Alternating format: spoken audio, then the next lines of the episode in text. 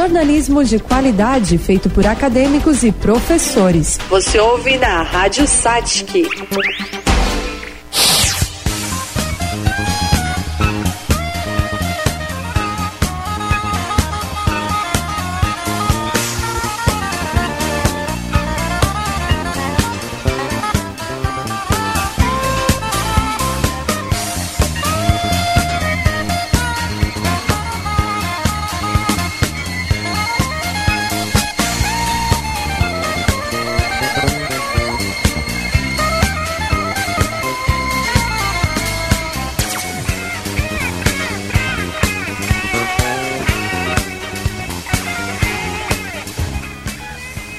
Boa noite. Estamos iniciando mais um programa sobre veículo de comunicação e rotina de produção dos jornalistas.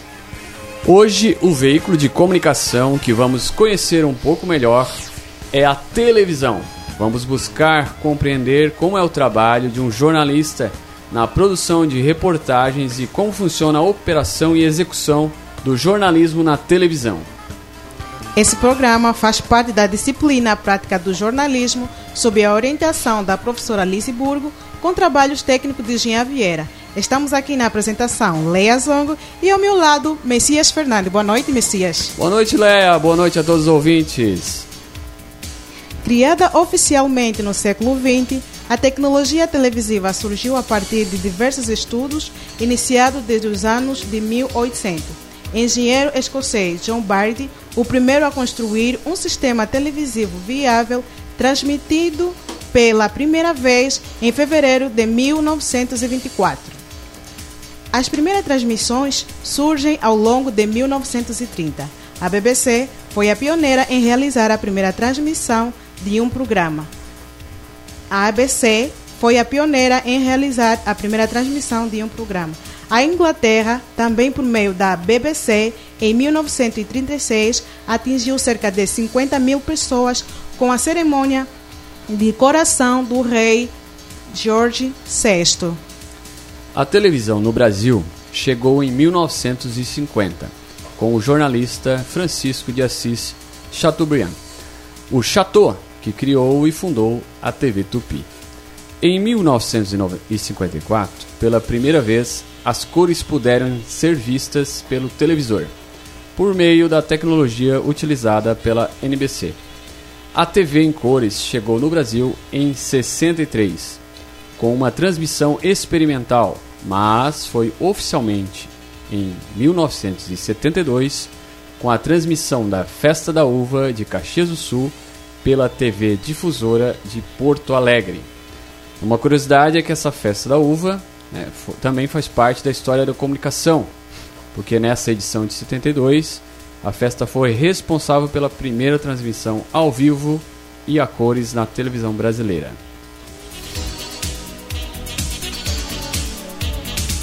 E em nossos estados de Santa Catarina, as primeiras imagens captadas eram geradas em Porto Alegre, pela TV Pirantini. Fundada em 1964 por Hilário Silvestre, a TV Florianópolis transmitiu as primeiras imagens em dezembro de 1964, mas por falta de licença, logo foi retirada do ar. A TV Coligadas, emissora da Integração Catarinense, foi inaugurada em setembro de 1969. A sua primeira reportagem cobriu a chegada de Vera Fischer em Blumenau, após ter conquistado o título de Miss Brasil.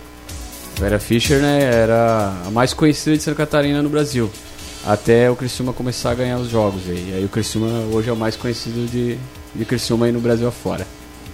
Nos anos 70 e 80 tivemos a chegada e o início de outras emissoras em Santa Catarina, como da TV Cultura em 70, da TV Catarinense, RBS TV, atualmente NSC TV em 79 e da TV Barriga Verde, que é a TV, é, TV BV, em 82. Em 1979, a TV Eldorado foi uma gigante em Santa Catarina, chegando a cobrir todo o território catarinense e, consecutivamente, foi responsável pelo primeiro sinal em Criciúma, em 1980. A história da televisão em Criciúma é marcada justamente pelo início das operações da TV Eldorado Catarinense Limitada. O sonho de trazer um canal televisivo para a cidade foi de Antônio Sebastião dos Santos. Conhecido como Antônio Luiz, ele recebeu o auxílio do diretor da, C, da Secris, na época, Dilor Freitas, e Edivaldo Stopassoli. A TV Eldorado vinculava então a sua primeira programação em 10 de outubro de outubro de 1978.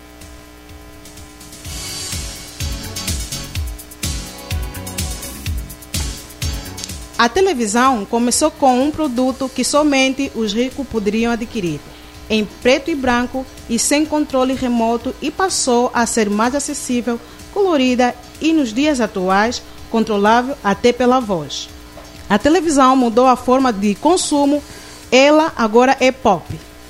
Televisão que custava praticamente um carro, hein? Lá na Angola, como é que era? era Eu me lembro assim que também? quando criança é, a gente só tinha acesso de ver televisão quem tinha dinheiro na época, entendeu? Só pessoas que tinham grande possibilidade podiam ter acesso à TV. E a gente começou também com a preto e branco e depois foi desenvolvendo, aparecendo as coloridas, mas era bem difícil, né? A pessoa ter TV lá. E agora, com o avanço da tecnologia, todo mundo tem acesso, todo mundo tem a possibilidade de ver e é isso, né? As coisas vão desenvolvendo com o tempo. Isso mesmo. Por muito tempo, a televisão foi um dos maiores contatos com o lúdico. Por meio de filmes, programas infantis, séries, desenhos. Eu era fascinado no Cavaleiro do Zodíaco. Depois o Gregory vai falar quais os desenhos preferidos da, da, da época dele. E ela também fazia a relação com o mundo real por meio do jornalismo diário e os documentários produzidos pelas emissoras. E para contar mais sobre como é a rotina de produção de um veículo de comunicação, a gente tem aqui o nosso convidado especial, o Gregory Flauzino. Boa noite, Gregory. Boa noite, Léa. Boa noite, Messias. Boa noite aos ouvintes. Gregory, o Gregory é jornalista formado pela Unisatic. Essa paixão, né, pelo jornalismo cinematográfico surgiu aqui mesmo, nos corredores da SATIC, gravando com a câmera da faculdade. Atualmente, Gregory é editor, produtor na NDTV. Passou por grandes experiências ao longo da carreira, inclusive com premiações por seus trabalhos, como o prêmio Guga Kirten. E hoje vamos conhecer e aprender um pouco com essa trajetória do Gregory. Gregory, pelo que pude entender, já ainda estudante, você começou a trabalhar já nessa área, ainda estudando aqui na SATIC. É, como foi que isso aconteceu? Primeiro dia do trabalho, ainda estudante, chegar no, numa emissora e já começar trabalhando com a câmera. Conta pra gente esse início. Bom, muito, muito importante essa abertura que vocês fizeram, né? Porque ela demonstra muito a, a dimensão da TV, né? Mundial e nacional. Então, isso que tu falaste bastante no início do lúdico, né? A TV é a porta para o lúdico, assim. Isso me fascinava desde criança. Desde criança eu fui muito apaixonado por desenhos, por séries, filmes eu sempre fui muito curioso para saber como é que os filmes eram feitos, então isso desde criança, desde a adolescência me ajudava muito a entender e querer fazer e replicar isso em casa. Só que a gente tinha muito a limitação da tecnologia, né? Eu fui ter acesso a uma câmera de, de filmadora profissional mesmo nos corredores da universidade. A gente tinha aquelas câmeras VHS mais simples, Sim. com 13 anos mais ou menos, eu consegui ter acesso a essa câmera, filmar aniversário do meu irmão, do meu pai, da minha mãe. Então ali que começou essa paixão pela imagem, já na, na adolescência, né? Então eu queria fazer parte disso. E aí foi onde surgiu essa minha intenção de, de ir para o jornalismo, de trabalhar com jornalismo, trabalhar com televisão. Mas foi realmente aqui nos corredores da SATIC, nesses laboratórios que vocês estão tendo aula aqui hoje, que eu comecei a ensaiar as primeiras imagens, comecei a primeiras os primeiros trabalhos com, com uma câmera profissional, primeira estética de televisão, de como gravar, de como como captar uma cena, como contar uma história a partir de imagens. Foi aqui onde vocês estão tendo aula hoje. Gregory, é, a gente sabe que todo mundo gosta de destaque, querer estar sempre assim aparecendo, né? Aí tu escolheu a profissão de estar por trás das câmeras. A gente quer saber, conta pra gente o que que acontece, qual é a magia que acontece por trás das câmeras? Nossa, pra mim assim, eu eu sempre gostei de contar histórias Sempre gostei de. Meu avô, minha família, muito dessas de contar causos e piadas, e sabe? A gente se reunia na, no final de semana, nas festas de família, para contar histórias. Assim. Eu, eu gostava muito dessa, dessa característica do meu avô. E quando eu aprendi que eu conseguiria contar histórias com imagens, né, fascinado com o cinema, porque na adolescência ali eu, a gente começou a ter acesso às como eram produzidos os filmes a partir dos, dos DVDs, né? Que antes eram as fitas, não, não tinha acesso como eram produzidos os filmes, era muito caro. Mas com os making offs dos DVDs eu conseguia ver como é que eram os bastidores, então isso me encantou. Disse, ah, eu quero contar histórias, mas não aparecendo, não contando, não falando, eu quero contar com imagens. Então essa magia de poder ser o primeiro espectador, eu costumo dizer que eu sou o primeiro espectador. Boa ótica. Eu tenho que eu tenho que traduzir aquela história, traduzir aquela imagem pro, pro espectador que vai assistir aquilo. Então eu preciso ser os olhos dele. Então quanto mais eu conseguir transformar aquela história que está acontecendo na minha frente em algo que puder contar em três, quatro sequências de imagens, melhor a história vai ser contada. Então por isso que eu sempre escolhi a parte de trás da câmera, porque eu, eu gostava desse desafio de contar uma história que pudesse ser rapidamente é, entendida pelo público. Legal.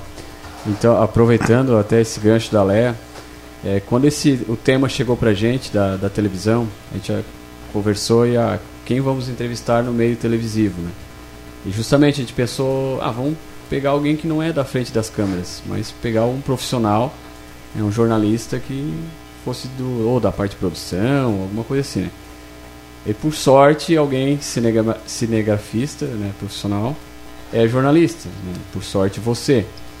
É, você percebe a diferença de alguém né, com a formação né, profissional, formação no jornalismo, ser o cinegrafista, do, de alguém que não é formado em jornalismo e também faz a filmagem?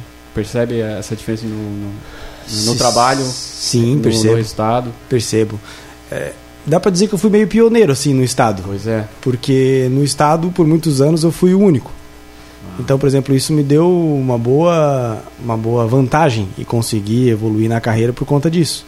Né? E, e, a diferença de relacionar conteúdo com a imagem, conteúdo com a história, tu tendo a bagagem da academia da jornalismo, é imensa, assim, é imensa. Até hoje, assim, onde eu trabalho na TV, hoje eu trabalho na NDTV, né? Não trabalho mais com a câmera, trabalho em edição, mas até hoje, assim, dá pra, dá pra perceber. perceber o quanto que a gente é, faz a diferença do saber o, o, básico, saber como, como a história precisa ser contada a partir da formação acadêmica na hora da, da operação técnica, né? Então a gente certo. tem aqui, por exemplo, o Jean. O Jean, né? Trabalhou muitos anos, trabalha muitos anos como operador técnico. Ele tem conhecimento jornalístico melhor do que muitos jornalistas Sim. na região, pela prática, pelo, pelo conhecimento, né? Mas querendo ou não, tu unir essa técnica com o conhecimento, com acadêmico, conhecimento dá uma vantagem imensa. Então, certo. no meu caso, para mim, a minha carreira se baseou muito nisso, assim, em ter esse equilíbrio das duas coisas, a habilidade técnica e o conhecimento acadêmico. Massa. Gregor, você participou da mudança da TV digital, certo? A gente quer saber como é que foi essa transição do analógico para digital. Nossa, assim, eu comecei a trabalhar, estava comentando contigo nos bastidores, em 2007. 2007 já foi o primeiro ano aqui na universidade e eu já comecei aqui brincar e já comecei a fazer estágio na TV. Em 2007, na TV, era totalmente analógico a produção de vídeo, assim, eram umas fitas grandes, assim, que chama Betacam. Então, para editar, a câmera, a câmera pesava 8 quilos. E para editar eram dois videocassetes, eram duas caceteiras que a gente chama. Botava a fita fita bruta num lado e a fita gravada no outro. E ia cortando e editando analogicamente as duas as duas imagens até poder até poder formar a matéria como um todo. Então era em tempo real. A gente não tinha essa de Ctrl C, Ctrl V, não dava para Ctrl voltar para o erro, não, tinha que apagar tudo e começar de novo. Então isso em 2007. E até 2014 ou 2015, eu acho que foi aqui as primeiras imagens em HD aqui na região, mudou muito a tecnologia. E tu vê, se for ver, dá, dá quantos anos? Dá oito anos. Então, então oito anos de mudança tecnológica muito abrupta, assim. Então eu peguei a Betacam, que já é uma tecnologia mais, mais arcaica, vamos dizer assim. Depois a DV, a Mini DV, que já era digital, era uma imagem digital, mas ainda em fita, ainda em, em filme magnético. Depois já começaram as imagens digitais, no caso, processamento digital, então já era o cartão SD, o micro SD, o Uhum. SCX. Aí a gente começou a ter a, a evolução das ilhas não lineares, que chama, né? Que daí não é linear porque não era analógico, era digital. Aí sim, podia cortar o clipe digitalmente, podia fazer, mas ainda assim a gente precisava fazer a captura em tempo real das imagens para depois editar. Então, por exemplo, você gravava uma reportagem na rua, gravava uma hora, duas horas de, de fita, tinha que esperar uma hora Sim. captando aquilo ali para poder digitalmente editar depois. E aí com os cartões, isso já era mais rápido. Porque daí já era o, o clipe digital, então já era instantâneo, só copiava e colava o clipe, aí ficava muito mais rápido para editar. Então nisso, a produção jornalística ganhou, principalmente em TV, uma velocidade muito grande por conta desse avanço tecnológico. Então, uma reportagem que a gente demorava de um dia para o outro para fazer, em 30, 40 minutos estava pronta. E isso eu consegui acompanhar bastante essa evolução assim. Mesmo Saí- novo, tu participou de todo Mesmo, o processo. mesmo desde- novo, mesmo antes. recente na carreira, eu consegui pegar essa transição do linear, não linear, analógico e digital. Isso foi também me deu uma vantagem, porque daí como estavam as ferramentas surgindo ao longo daquele processo, eu fui aprendendo muito mais rápido. E, e diferente dos outros profissionais que tinham um pouco mais de resistência por né, estar mais condicionado a trabalhar analogicamente. Então isso foi me dando vantagens também, assim, de poder surfar a onda da tecnologia e ir aprendendo rápido, assim. E entrando um pouquinho já ali na- nas reportagens, é, o prêmio Guga Kirten chegou para ti através de uma reportagem do menino deficiente auditivo. Isso, é isso? isso, isso. Foi uma reportagem que a gente produziu. Era, era lá em Floripa. A gente estava produzindo uma reportagem sobre um menino que produziu um aplicativo para melhorar aqueles aparelhos auditivos que tem aquele Certo. som muito metálico. Ah, E era e ele, ele sentia a necessidade de equalizar melhor aquele som. Então ele produziu um aplicativo para equalizar. E esse aplicativo que ele produziu na escola dele foi participou daquela empresa, aquele banco Zurich. Eu acho, Tá. que é, acho que é Zurich, é? Esqueci de onde que é Zurich. tá olhando para ti. Tu sabe? Não sei a cidade qual é Zurich, não lembro agora. Alemanha? Não lembro agora. Depois de pesquisa. Pesquisa aí. Suíça? É, aí descobriram, deram o prêmio para esse menino. Então ele ganhou um prêmio internacional por conta desse aplicativo. E aí a gente foi cobrir essa reportagem. E foi muito legal porque a história de superação dele, de nascer surdo, Certo. de ir aprendendo a ouvir com implante, depois evoluir. Suíça? Isso, obrigado, Jean. E aí a gente conseguiu contar essa história e foi um VT muito emocionante, assim, de contar a história dos, dos pais, da conquista deles ao longo dos anos e depois ele evoluir e ganhar um prêmio internacional por conta da deficiência, entre aspas, dele, né? Então a gente conseguiu contar essa história e aí naquela época a gente conseguiu concorrer ao prêmio Guga Kirten e ganhamos como uma reportagem, melhor reportagem de televisão. Você estava em Floripa. Isso. Isso. Gregory, além do jornal, além da área do jornalismo, tu já trabalhou em, em uma outra área que eh, você tem interesse de explorar? Não, como eu sempre gostei do vídeo, eu sempre gostei. Como eu sempre gostei do vídeo, eu sempre gostei de trabalhar com TV. Mas trabalhei por um breve momento no portal, mas também com consultoria para transformar o portal em multimídia, para trabalhar com vídeo, né? Então, não, nunca gostei muito de trabalhar com texto, né? Gosto de trabalhar com foto e vídeo, sabe? Eu gosto de escrever, gosto de trabalhar, mas nunca trabalhei num portal profissional ou num jornal profissional com texto. Foi sempre vídeo. Vídeo é a minha forma de escrever. Bacana. Falando em vídeo, por trás das câmeras, um fato curioso, em algum tomo com a câmera, ela tava ali fazendo a matéria, gravando o repórter, passou alguém pelado, alguma curiosidade, um fato curioso. Ah, muitos, né? Muitos, muitos, muitos, assim. A gente, eu posso citar o primeiro, que foi bem engraçado. Até que tem participação do... do, do Martinello. O primeiro dia, porque eu estava aqui nos corredores da universidade e a, o pessoal da TV aqui precisava de, de colaboradores para fazer as férias. Então a coordenadora, Lízia, nossa professora de vocês aqui, indicou meu nome já que eu estava aprendendo para poder também aprender e daqui a pouco com o tempo, quem sabe trabalhar na, na emissora aqui da RBS na época. Só que eu não sabia nada, absolutamente nada. Então eu lembro de que eu chegava na TV, pegava a câmera assim na mão e rezava: ai meu Deus, me ajuda, porque eu não posso errar nada. Imagina a responsabilidade, né? Então eu fui durante alguns tempos, uns três meses, de graça, para ir apre- aprender e para acompanhar o trabalho deles, para ir desenvolvendo.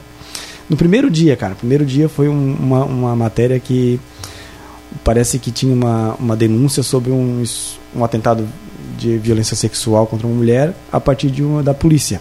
E é aquela pauta do momento, do dia. Então virou a pauta assim, estadual. E a reportagem estava junto com eles, estava caçando para saber qual era o assunto, tentar saber as fontes, investigar, ponto contra ponto. Entrevistamos a menina, depois fomos no local onde supostamente haveria acontecido o negócio. Tentamos falar com o pessoal da polícia para ver se tinha, se tinha o contraponto deles, a versão deles. E aí nessa de falar com a polícia, estava assim algo bem não claro se tinha acontecido ou não. Então a polícia não estava dando declaração sobre isso. Então estava meio que, entre aspas, enrolando a gente para dar a entrevista. E o jornal tem tempo, a televisão tem tempo. Tem um tempo de entrar, tem um tempo de sair, tem um tempo de produzir. Acabei de falar que uma reportagem demorava às uma, duas horas para editar. Então a gente não tinha um tempo, o deadline na TV era no máximo 11 horas.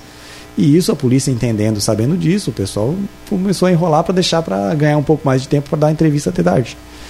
E aí naquela correria, Floripa, os editores cobrando a gente e tal, deu uma confusão muito grande, porque a, a matéria não conseguiu ficar pronta no ar. Uhum. A, aquela coisa de editar na certo. caceteira não ficou pronta no ar. Então a reportagem teve que colocar no ar a matéria não completa, gerar não completa. E aí ficou aquele black, só o áudio dela, sem imagens, porque a gente tinha coisas que não dava tempo para produzir. Então, naquele dia, assim, ó, foi uma reunião bem fervorosa, vamos dizer assim, pesada, de como, como aconteceu. E se eu tivesse é, não ah, me apavorado com aquilo ali, eu me, me surpreendido com aquela tensão do primeiro dia do jornal, tinha desistido, porque foi realmente um, um dia de muita tensão, assim. Depois, com o tempo, a história foi à tona, parece que a moça mentiu, não tinha nem envolvimento de polícia, nada, a moça mentiu, estava traindo o esposo e quando inventou aquela história. Só que numa época pré-internet, a história viralizou é. tão rápido e, e, gerou tudo isso, né?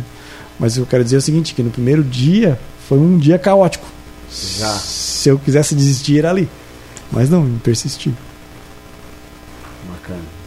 Gregor, você também teve uma participação muito importante no documentário produzido aqui na SATC, Alma, Garra e Coração. Sim. A gente quer saber como é que foi essa experiência. O que que foi, o que que você tem assim para contar para a gente sobre essa essa produção né, desse documentário? Até hoje eu digo de coração que é o melhor trabalho da minha vida, porque foi aqui que eu pude experimentar e pude fazer aquilo que eu realmente gosto de fazer, que eu desejo fazer, que é documentário, que é contar uma história de uma maneira mais livre, mais solta, não tão fechada quanto a linguagem da, da TV. Então, naquela época era a sétima fase, a gente decidiu ter um desafio de contar a história dos 20 anos do título do Criciúma e íamos fazer um documentário. A gente, na época, não tinha, o professor não tinha a licença para produzir a história do, do, do do, título como um todo. Porque quem tinha conseguido os direitos para fazer em parceria com o Criciúma era outra ah, universidade. Uhum. Então a gente tinha que fazer só o jogo final. Então já foi um desafio, contar uma história, entre aspas, pela metade. Mas a gente tinha uma turma que coordenou a produção do, do, do documentário e tinha uma, uma turma que coordenou o evento. E eu participei da turma que coordenou o documentário. Então eu produzi o roteiro, hum. eu produzi as imagens do Martinello, também produzi as imagens. Acho que tu também ajudou, né, Jean? No áudio, né? Isso, na, na mixagem do áudio. Então foi um trabalho daquele para mim e para a universidade, eu acho que foi um para a faculdade de sática aqui, foi um divisor de água porque foi o primeiro trabalho que a gente conseguiu fazer a nível, a escala assim estadual, porque era o título do Criciúma, né? E que a gente conseguiu ter alguma relevância porque também tive a grata surpresa de, de ter sido contemplado com o prêmio acadêmico. O, o prêmio da, do documentário Uma Garra e Coração foi o primeiro prêmio acadêmico da SATIC. Então, eu, por isso que eu digo que até hoje é o trabalho da minha vida. Assim. Sim. Mesmo, e nós somos em São Paulo, é. conseguimos, conseguimos até em São Paulo entrevistar o Felipão. Nós exibimos a, em, em, Floripa, fizemos duas exibições em Floripa, fizemos exibições também uhum. em, a, aqui no, no Germano Rigo. Então foi, foi um trabalho assim que, embora seja acadêmico, foi Sim. bem uma experiência bem completa, assim, bem profissional, em que toda a turma conseguiu é, dar um pouquinho aqui e ali. Falando de edição, eu, além de gravar, editei também, muito do trabalho eu editei, eu e minha colega, a Carol Greck. Então, por exemplo, a gente ficou dias e dias imerso ali editando aquele material que a gente durante o semestre conseguiu captar. Então foi, foi bem foi bem marcante para minha carreira esse trabalho. Para editar precisa o quê? Paciência? Paciência. Paciência, e hoje assim, hoje, hoje eu trabalho na edição, né? Então, eu consigo é, eu consigo e tenho que pegar a ideia do repórter do cinegrafista mais rápido para eu poder montar a história a partir do roteiro, né? Então, por exemplo, vocês leram todo o roteiro ali. Eu já estava aqui imaginando cenas para para cobrir o, o, roteiro de vocês. Já estava ali fazendo cenas daqui da, do estúdio para se quisesse criar um clipe, alguma coisinha a partir do que você estava falando. Então é muito sobre isso. A edição não se edita com ferramentas, não se edita com computador, se edita com a cabeça e com o coração, eu brinco. Porque você está montando uma história, está contando. Então, a ferramenta usa depois. A né? ferramenta é o, é o de menos. Isso. Então eu costumo dizer que a gente tem que se conectar com a história. Então meu primeiro, eu recebo material lá, meu primeiro, meu primeiro contato com a história é saber a pauta. Então eu vou com a, com a editora do jornal, ah, a pauta é sobre isso, isso e aquilo. Tá, beleza. Aí depois eu recebo material, olho todas as imagens que o cinegrafista captou e olho e ouço o off que o repórter fez a partir do roteiro. Então ali eu já me conecto. Depois de eu me conectar com a história, que eu já faço uma como que edito mentalmente, aí eu vou para para ilha. Isso para mim é a minha forma de trabalhar, mas ajuda no processo muito mais para mim mais fluido de edição, entende? Do que apenas cortar e ir montando a partir do roteiro. Então eu gosto de às vezes daqui a pouco a, adicionar elementos que eu percebi ali que o, que o editor, que o, o cinegrafista percebeu e que daqui a pouco o repórter não percebeu.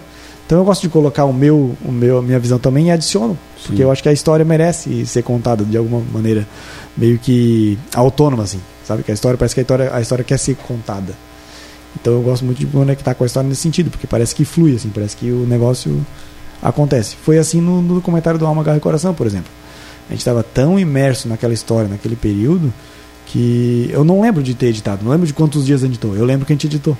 Eu lembro que ficou pronto. Me lembro do, do dia que eu mostrei para os meus pais, me lembro que eu mostrei para o pessoal aqui a primeira vez, que a gente se emocionou bastante. Sabe por quê? Porque a gente estava tão imerso na história, tão conectado com o assunto, que parece que fluiu sozinho. Acho que a edição é isso. A edição é tu se conectar com a história e poder dar a tua visão a partir da, daquele momento. Bacana. Essas conexões ali de fazer a cobertura, por exemplo, da, da tragédia Boate Kiss, é, Chapecoense, é, foi mais na edição também ou foi filmagem também? Não, nessa época eu trabalhava recentemente que eu fui para a área de edição, porque eu tive um problema por causa da, da questão do equipamento, eu tive um problema de coluna, então eu não, não consigo mais trabalhar com a câmera, né? Caramba. Eu não tenho mais força. Então por isso que eu parti mais para a parte do, da edição, edição, e da produção. Então é, a minha carreira foi basicamente toda cinegrafista, né? Então foi na rua. O jornalismo se faz na rua. Sim. Isso. Então Boate Kiss foi muito muito emblemático para mim, porque eu tinha recém sido promovido para Floripa. Fazia uns três meses que eu estava lá. Então era novo, era recém assim. E aí eu tava de, tava de, de férias. Tava, tava de férias não, tava de folga. Tava de folga e o meu gestor me ligou, ó, liga a televisão. Aí liguei a televisão, tava acontecendo notícia do Boate Kiss, né? Isso no domingo da manhã. Arruma tuas coisas que tu vai para lá. Aí fomos uma equipe lá de Floripa para dar suporte para Porto Alegre, porque toda Porto Alegre foi para Santa Maria e a gente ficou lá para dar suporte. Então a gente a gente produzia os vivos para o local, para o estadual e para o nacional. A gente fazia as imagens porque os corpos, o pessoal que os pacientes iam chegando no hospital lá de, de, de Porto Alegre e a nossa equipe estava lá, então todas as imagens que tem de pessoas chegando da época da Botkiss era a nossa equipe que produziu, chegando o pessoal é, tendo atendimento. E aí, para mim, recém-chegado né, na, na, na, emissora lá, na promoção, recém-formado também tinha, tinha recém-formado, ter uma cobertura tão grande naquele momento foi, foi também transformador. Tu vendo ali um, um assunto histórico, um, até mundial, né, que teve uma repercussão mundial, e tu trabalhando ali naquela situação. Então, para mim, foi muito foi muito também uma virada de chave muito grande trabalhar nessa cobertura assim uhum. trabalhar com colegas que eu via na televisão quando criança trabalhava com Kyria Moirer e com Ricardo Ricardo esqueci o nome dele. Do da esqueci o nome. Ricardo, Mas, Ricardo esqueci. Não vou lembrar agora. E aí e aí foi muito emblemático para mim essa essa primeira cobertura né? E a da Chapecoense foi marcante porque porque muitos colegas meus morreram, né? Três colegas meus morreram. E aí foi marcante porque a gente estava de férias, eu também estava de férias naquele momento, naquele período do ano. E aconteceu o acidente e meu gestor também me ligou, Gregory, volta pra TV, volta porque ninguém tá conseguindo trabalhar aqui. Tá todo mundo abalado, não consegue trabalhar. E quem sabe tu pode ajudar, tu tá, já tá de fora. E de fato, eu tava mais tranquilo porque tava de férias, tinha recém-casado e tal, então tava mais tranquilo. E aí eu consegui trabalhar, ajudar o pessoal, porque foi um clima bem pesado assim. Três colegas meus. Vondorf, isso mesmo, Ricardo Vondorf. Obrigado, Gil. Ah, sim. E aí, e aí da Chapecoense foi, foi muito impactante por isso, porque amigos morreram. Sim. Amigos que uma semana antes estavam conversando comigo, trocando ideia, e depois, uma semana depois, faleceram. Então foi, foi bem impactante e marcante por isso. O caso Kennifer foi depois? Foi antes. Foi antes. Foi ah, o caso Kennifer também. É engraçado, assim, eu costumo dizer que. É meio, meio trágico, né? Mas costumo dizer que a minha carreira é meio que marcada por mortes. Sim. Porque a minha, a minha primeira imagem na televisão foi uma morte. Foi aqui uma morte na, na estrada em direção ao Uruçanga, um caminhão tombou ali e a gente foi gravar o acidente do caminhão. Aí depois, todas as outras, né? A Kennifer foi o primeiro, assim, local, Uma assim. brutal. É, eu me lembro da gente chegar lá, a gente foi a segunda equipe a chegar. A primeira equipe que chegou lá foi do Canal 19 com o, o Strauss, né? Eu lembro que cheguei lá, o Strauss tava chorando, cara. Aí, pô, o Strauss chorando, o que que tá acontecendo, né? O Strauss tinha aquela mania, aquela, aquele jeito de trabalhar dele mais, mais é, brigão, cinturrão, tu não, não viu uma pessoa emotiva nele, né? Aí depois que a gente chegou e viu a cena assim, foi bem traumático, né? Foi bem impactante pra gente, como, como jornalista é, lidar assim com esse emocional, sabe? Tu desfazer o emocional, o pessoal do profissional. E aí, É, eu ia te perguntar justamente isso. Você Já tinha passado por alguma outra tragédia assim de cobertura? Já estava mais preparado? Não estava? Foi um dos primeiros casos? o Kennifer foi o primeiro caso. Acho que o Kennifer eu fiquei mais impactado. Sim. Depois os outros já acostumam. Assim, não é que acostuma, é uma palavra feia, acostuma. É, né? Mas é, eu tenho um processo muito, muito meu também, assim. sim. Eu costumo focar tanto no trabalho, no que eu tenho que fazer, então eu deixo o meu lado sentimental alheio. Sim. Eu viro praticamente um robô ali. Mas quando eu chego em casa, eu extravaso. sim. Então, por exemplo, da, da Chapecoense que nós estávamos conversando, né?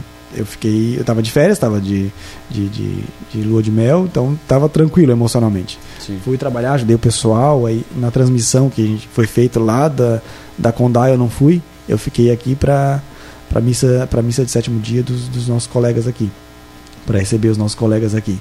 Então, de novo, nenhum dos nossos colegas lá estava conseguindo trabalhar, pegar a câmera na mão para trabalhar. Aí eu pegava a câmera deles e trabalhava, fazia as imagens por eles. Depois chegava em casa, desabava. Então eu tenho essa, essa capacidade assim, graças a Deus consigo de desligar. Mas é pesado, sim, pesado tu, tu lidar com, com essa morte, com essa brevidade da morte, né? Um momento tu pode estar aqui trabalhando, um momento tu pode estar é, cobrindo um, assassinato brutal. Mas é ou- importante a gente falar porque o jornalista importante. não escolhe a pauta, a pauta não, escolhe, né? Não, é, recentemente a gente teve do Blumenau, por exemplo. Né? Aquela, aquela Tragédia. nas- tragédia de Blumenau lá nas crianças.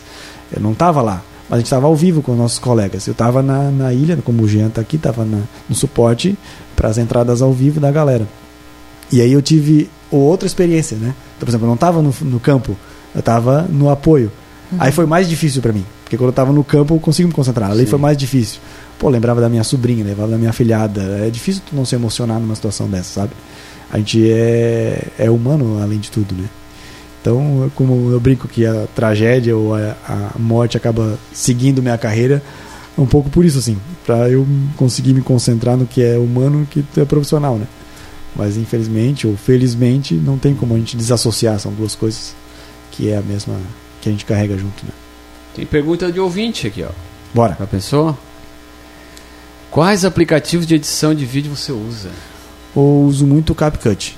Uhum. O CapCut para mim eu acho que é o Premiere, o Premiere do, dos mobile, né, do celular, porque ele consegue fazer tudo. Ele faz ah, o voiceover, ele faz edição, faz transição, faz arte, faz multicamada. Então o CapCut, se tu conseguir comprar a versão Pro do CapCut, tu tens um Premiere no celular. E vem mais uma pergunta é, do nossos ouvintes. Nossos ouvintes gostariam de saber, com toda a tecnologia em volta né, do mundo, tu seria capaz de trocar uma câmera com um telefone assim, de alta tecnologia? Sim. É, Na, na TV, a gente conseguiu um projeto que a gente tinha, um projeto... Na hora que tá, começou, assim, essa coisa do mobile e tal, a gente tinha um projeto mobile. E um dos desafios era geralmente, é, realmente fazer uma reportagem de televisão única exclusivamente com celular. Mas isso há uns 5, 6 anos atrás. Então não tinha, por exemplo, CapCut. A coluna agradece. A coluna agradece. Então a gente tinha esse desafio de fazer. E hoje, tranquilamente, com o celular tu consegues produzir um material de TV. Esse meu celular não grava em 4K, mas eu faço todas as reportagens na multi, multimídia com ele. E consigo trabalhar sem, sem problema nenhum. Porque a- a- a- o avanço tecnológico ajuda isso. Então a gente tem, acaba tendo no celular tudo que eu tinha para ferrar minha coluna, né? Pois é. Uma câmera, editor, o, o produtor, o áudio, o microfone, tinha tudo aqui. Então hoje, claro, com um, um, um dispositivo ou outro que eu consigo agregar nele, o Osmo para estabilizar. né? Hoje com o celular e o Osmo pesa, sei lá, 300, 400 gramas. Sim. Então eu falei que a minha câmera era 8 quilos. Então E uma diferença, diferença gigante, né? Gigante. Então isso com técnica, Sim. com técnica, sabendo, conhecendo a ferramenta. Então, por exemplo, assim, ah, ah, o meu celular faz imagem em 4K, eu vou fazer um vídeo em 4K. Não. Para onde tu vai, vai divulgar essa imagem? Na internet? Na internet não aparece 4K. No máximo no YouTube, que hoje tem um pouco de suporte. Ah, tu vai transmitir pra TV? Vai. Mas qual é a TV que transmite 4K hoje? Nenhuma. Uhum. Então, sabe, ter essa, esse conhecimento da ferramenta, a partir de conhecer a ferramenta e as técnicas, consegue fazer um material de TV de qualidade com mobile sem problema nenhum. Perfeito. Ó, tem mais ouvinte interagindo aqui. Qual era a outra pergunta? Você fez algum curso além do jornalismo sobre essa área de videomaker? Eu comecei minha carreira fazendo cinema.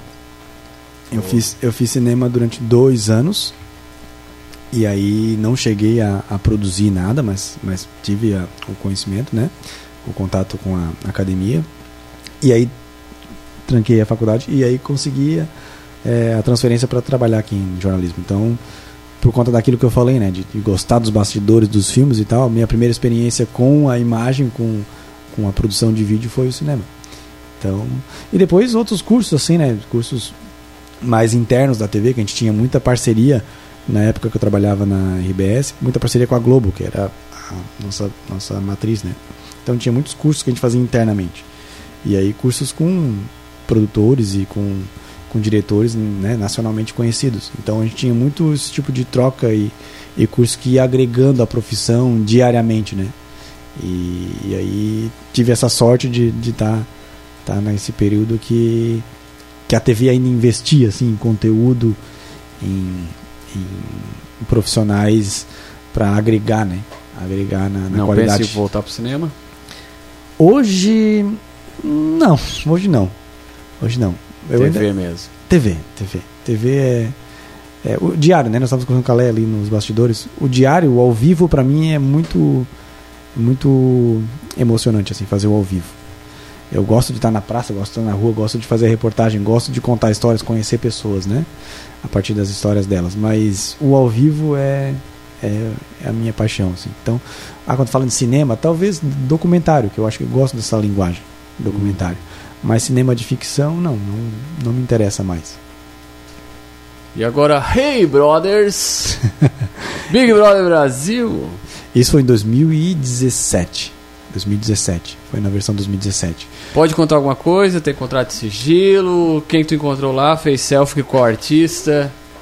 Não, assim, dentro dessa proposta do, da dinâmica de interação com a, com a Globo, o projeto do Big Brother foi um. Que ele- a gente tinha muita. Qual, qual projeto? Do Big Brother. Ah, tá. Muito. Tá. muitos muitos colaboradores assim do Brasil, de outras afiliadas, participavam bastante do carnaval, que a Globo precisava bastante de colaboradores para trabalhar no carnaval. E em 2017 eles estavam testando, que era a virada do Big Brother, né? Saiu o Pedro Bial, eles estavam reformulando. Então eles queriam dar uma repaginada também. Então, assim, ah, vamos trazer pessoal da praça para trabalhar, para a gente ver como é que vai funcionar. E aí na época eu trabalhava em Floripa. E aí Floripa sempre foi assim, Santa Catarina, RBS, né, como um todo, e RBS e Porto Alegre, Rio Grande do Sul, era muito forte assim, era era a, a afiliada mais forte da Globo. Acho que é Então- ainda até hoje. Né? Ah, agora É, não, agora, não, agora dividiu, não, dividiu, né? agora, É. né? Talvez eu acho que é a EPC, talvez de- do Paraná. Uhum. Então tinha muita moral assim a RBS. Então, ah, vamos trazer o pessoal da RBS para participar do projeto do Big Brother. E aí convidaram lá o pessoal da TV a escolher uma pessoa para ir. E aí na época eu trabalhava no programa de entretenimento, trabalhava no Mistura. E aí, pô, Big Brother é entretenimento. Então o Greg, Greg pode ir lá para aprender sobre entretenimento para trazer pra gente aqui. E aí tive a sorte, sim, de trabalhar os três meses, fiquei os três meses lá. Confinadão. Confinadão. Confinado igual os. praticamente igual os brothers, assim, porque a gente. Não, tinha liberdade, trabalhava, tinha um horário e voltava. Sim, um horário. Mas a gente. Eu costumo dizer que a casa do Big Brother, quem trabalha lá dentro também. também Acaba é, vivendo. Também é, é. e tem essa imersão, também está lá vivendo o programa, também está lá sendo brother, né? Porque é, a gente é muito, muito visceral, assim. E com a tua experiência, trabalhou na edição ou Não, aí foi, na, foi no Câmera Cross. Se chama Câmera Cross. A gente falou ali sobre, né, sobre sigilo, tem coisas realmente que não pode contar, mas é mais questão técnica, assim. Sim, sim. Mas a, a, o Câmera Cross, o que, que é? É uma estrutura dentro da casa, que é uma casa dentro de uma casa. Então, por exemplo, aí e dentro da casa fica os brothers e tem a outra parte, a segunda camada, que é onde fica o pessoal da produção. Então eu trabalhava nessa parte, né? Trabalhava atrás das janelas. Então, então ficava todos os dias, né? Da, eu trabalhava na equipe da manhã, então era das seis até a uma, todos os dias vivendo ali o Big Brother, convivendo com os caras, acordando junto com eles, tomando café, tomando café não, né? Mas tipo gravando eles tomar café, fazendo tudo, né? Foi uma experiência muito bacana porque primeiro por ter contato com a Globo. A Globo, o Projac é outro mundo assim. Pois é. É outro mundo, é primeiro mundo total. Aí tive, tive acesso também a conhecer os, as produções das novelas e tal. Então é surreal, assim. Eles desmontam e montam um estúdio da novela em minutos, assim, para poder dar conta da produção. E ali eles têm um volume de produção maior a partir das novelas. Naquela época, eu acho que hoje caiu bastante, né? Mas maior que Hollywood de produção de tempo de gravação. Que loucura. Então é um gigante assim, gigante, gigante é uma, uma, uma estrutura que só indo lá para conhecer assim. E aí nesse sentido fiquei muito grato, muito feliz por poder conhecer assim, por ter ficar três meses lá vivendo no Projac, né? Então foi muito uma experiência muito bacana, assim, muito legal. E sobre o futuro, como é que você se enxerga na profissão futuramente? Sobre o futuro, até hoje, hoje eu não trabalho mais na, na RBS, eu trabalho na ND, né? E a ND é da Record, e a gente até recentemente teve um programa sobre justamente sobre isso, uma imersão sobre jornalismo do futuro. Como é que vai ser o jornalismo do futuro? E aí, vindo desse evento, o que domina a dinâmica do futuro no jornalismo é a IA, né? A IA. Será que a IA vai substituir a gente? Será que a IA vai substituir o texto que vocês fizeram? Será que o chat GPT vai substituir o texto que vocês fizeram? Consegue? Será que uma IA vai conseguir editar o programa, fazer a mixagem de áudio como o Jean faz? Será que a IA vai conseguir editar um vídeo, produzir um vídeo como eu produzo? Uhum. Né? Essas dúvidas ainda ficam, assim. Mas, de novo, como, como o celular, é uma ferramenta. A tecnologia é uma ferramenta. A gente é que opera, o humano é que opera. Uhum. Né? Então eu acredito que o futuro do jornalismo vai ser mais tecnológico no sentido de usar a ferramenta certo. a partir da nossa visão, né? Então nós dando inputs para IA poder nos ajudar, né, na, no, no, retorno dos produtos com facilidade, com velocidade, com qualidade, né? Na época que a gente fazia esses, esses, esses cursos com o pessoal lá da TV, um caso que me chamou bastante atenção, que me deixou bem impactado em relação ao futuro, foi aquele computador, supercomputador da IBM, o Watson, conseguiu editar um filme.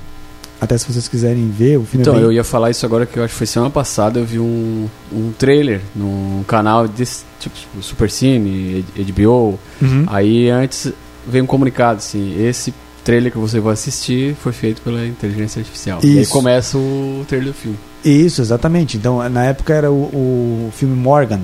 Era um filme de terror o computador, a IA assistiu todos os filmes de terror já produzidos na, na história da humanidade, analisou os pixels, porque um, a, a, o computador não vai entender o sentimento, mas analisou os pixels, a tonalidade dos pixels, certo. mais escuro, mais claro, a tensão da trilha mais alta, mais baixa, a frequência da trilha, a frequência da voz da pessoa, analisou dados né, quantitativos nesse sentido e produziu um, um trailer para esse filme. O trailer é brilhante, né? Aí vai dizer, tá, mas será que se um editor colocasse a edição do trailer e comparasse com a inteligência Sim. artificial, seria melhor ou pior? Não dá para saber. Ia ser outra produção, ia ser outro produto. Produto. Mas tu vê um, um computador é, tendo um input né, de, de, de conhecimento, de tecnologia, e comparando isso com questões mais objetivas, produziu algo subjetivo, que é um clipe, que é um, né, que é um, uma, uma obra de arte, dá pra dizer, né? Porque o filme é uma obra de arte. Então isso, isso me deixa um pouco intrigado. Como é que a gente vai facilitar esses inputs para que a inteligência possa entender que aquilo é relevante ou não, né? Então, o futuro do jornalismo a partir da inteligência artificial e desses aplicativos que conseguem editar e produzir vídeo é muito da qualificação do, do que a gente vai ensiná-los. Eu acredito que a gente tem que ser bom jornalista para poder ensinar bem a, a, a IA, entende? Senão, ela não vai fazer o nosso trabalho. E então, já para finalizar nosso Tem programa, alguma pergunta? Eu não li, não ficou uma pra trás. Tua, Léa, conta pra mim aí. Não ficou nenhuma pra trás, tua? Não, tu não. tinha ali uma do futuro, mais alguma?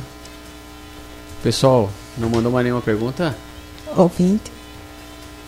É, é mesmo isso. A gente vai finalizar. Eu sei que tá bom, né, Messias?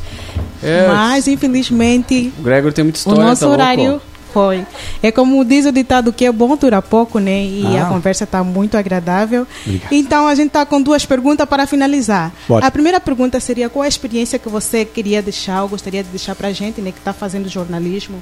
Qual é a tua reflexão que você tem para passar para a gente? Ah, ser Conselhos. curioso. Ser curioso, ser metido, errar. Eu acho que. Lembra que eu brinquei que eu pegava a câmera e dizia, ah, meu Deus, não erra, não erra, não erra. Eu errei muito, sim. Muito, muito. Botar a imagem amarela, verde na TV, sabe? Coisa que, que é inadmissível, né? Mas errei pra aprender. Sim. E quando a gente erra, né, a- o erro é uma falha calculada. Porque, né, se você pegar aquela falha e você trazer para si, ah, não sou bom nisso, não faz mais, não, você tem que evoluir. Então, quanto mais errar, quanto mais testar, quanto mais, sabe? O celular, falamos do celular. Vai produzir uma reportagem com o celular, vai produzir um filme com o celular, vai produzir um videoclipe com o celular. O Messias eh, tem banda, dá pra fazer um videoclipe todo com o celular. Dá pra. Ou aquele ator, ah, aquele. Ator não, aquele. eh, cantor, né? O Victor Clay. A primeira música dele, O Sol, ele gravou toda no celular. Então, sabe? Então, por exemplo, seja curioso, teste, brinque, eh, descubra. É isso aí. A nossa segunda pergunta seria, a nossa segunda e a última, né? Seria durante esse todo tempo de trajetória como eh, jornalista, né, cinematográfico, tem algum momento que muito lhe marcou, que gostaria de partilhar com a gente? Ah, teve vários, a gente já contou alguns aqui, né? Já contou alguns, mas, mas pra mim eu acho que o mais marcou mesmo. Eu acho que foi. Acho que foi produzir as primeiras imagens HD da região. Porque isso acho que vai ficar pra mim no meu nome. né? Então as primeiras imagens em HD da região foram produzidas Bacana. por mim. E, e foi dentro daquela evolução tecnológica que a gente comentou, de sair do analógico, sair da fita, sair do, do linear para ir para o HD. E eu querendo não fechar essa corrente, sendo o primeiro a fazer imagens em Full HD aqui na região, acho que é uma coisa que eu vou guardar com muito carinho. Perfeito. E as redes sociais, onde é que o pessoal pode te encontrar ou ver o teu trabalho? Eu tenho só o Instagram, Só o Instagram? é arroba Greg Flauzino, isso. Ali eu posto, sou bem discreto na minha vida, assim, pessoal e profissional, eu posto pouca coisa. Mas volta e meia eu provoco, faço alguma coisa ali, faço Perfeito. alguma interação com o pessoal. Pode, pode acessar, pode pedir dicas, apostilas e coisas. Eu tenho algumas coisas que eu guardo, sim. Ah, quer mandar um material pra mim? Ah, manda um material, ficou legal pra, pra testar e tal. Eu também sou parceiro. Eu filmei bastante coisa, tenho que mandar pra ti lá fazer a edição do clipe. Fazer o edição dos clipes. Já que sabe usar bem o CapCut, né?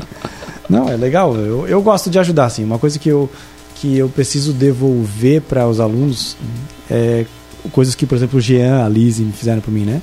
Ajudar, a mostrar o caminho. Então eu quero devolver isso também. Então os alunos que tiverem interesse de poder e a honra de poder me, me, me contactar para poder ajudar, eu vou ajudar. Gregory, a gente quer agradecer bastante pela tua presença aqui no nosso programa. Obrigado. Foi um prazer compartilhar essa experiência de trajetória de vida, da tua experiência de trabalho e a gente ficou com algum conhecimento e quer colocar na prática e, acima de tudo, sonhar e se realizar assim como você se realizou. Muito obrigada pela sua presença aqui no nosso programa. Não, obrigado a vocês. Fiquei muito feliz mesmo. Fiquei muito feliz. É uma boa entrevistadora. Perguntas muito diretas, muito específicas. O Messias também é um bom pesquisador. Já fez o relatório da minha história toda ali já para poder fazer perguntas chaves. Fiquei muito feliz mesmo. Obrigado por estar aqui, por rever esse, esse local que eu amo tanto. Obrigado, Gregory. Obrigado a todos os ouvintes que estavam nos escutando. Hoje nosso convidado foi Gregory Flauzino, editor e produtor da NDTV Criciúma. Obrigado pela audiência e até o próximo programa. Beijo, tchau, gente.